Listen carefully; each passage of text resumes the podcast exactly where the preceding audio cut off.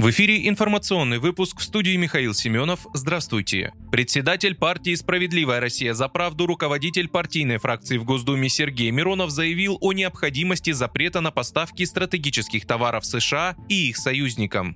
Соединенные Штаты в первом полугодии купили у России 416 тонн урана, что более чем в два раза больше, чем за аналогичный период прошлого года и максимум с 2005 года. Он напомнил, что по оценке Министерства энергетики США зависимость Соединенных Штатов от российского урана является уязвимым местом национальной и экономической безопасности страны. По словам политика, вместо того, чтобы в тот самый момент, когда Вашингтон вооружает и натравливает на нас Украину, запретить поставки урана из России в недружественную страну.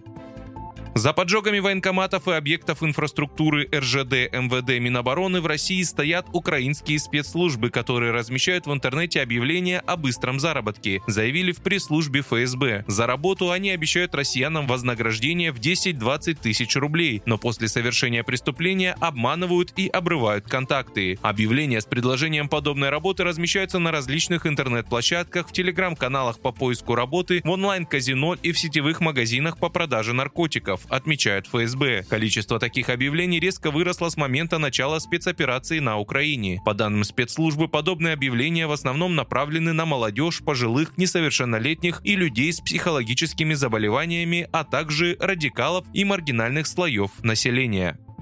Украина попыталась атаковать территорию России 42 дронами самолетного типа. Российские военные пересекли атаку, сообщила Минобороны. В результате огневого воздействия на территории Республики Крым 9 БПЛА уничтожены, 33 подавлены средствами РЭП и потерпели крушение, не достигнув цели, сообщили в ведомстве. О нескольких сбитых дронах ранее ночью рассказал севастопольский губернатор Михаил Развожаев. С его слов, гражданской инфраструктуре ущерба нанесено не было.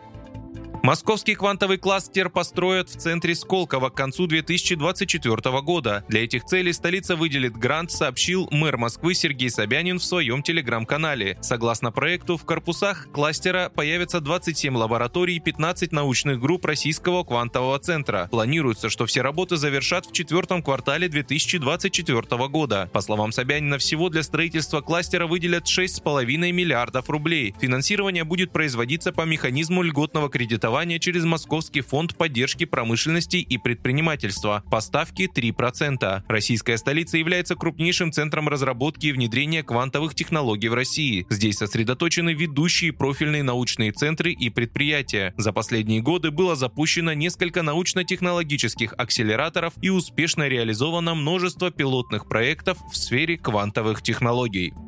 Вы слушали информационный выпуск. Оставайтесь на справедливом радио.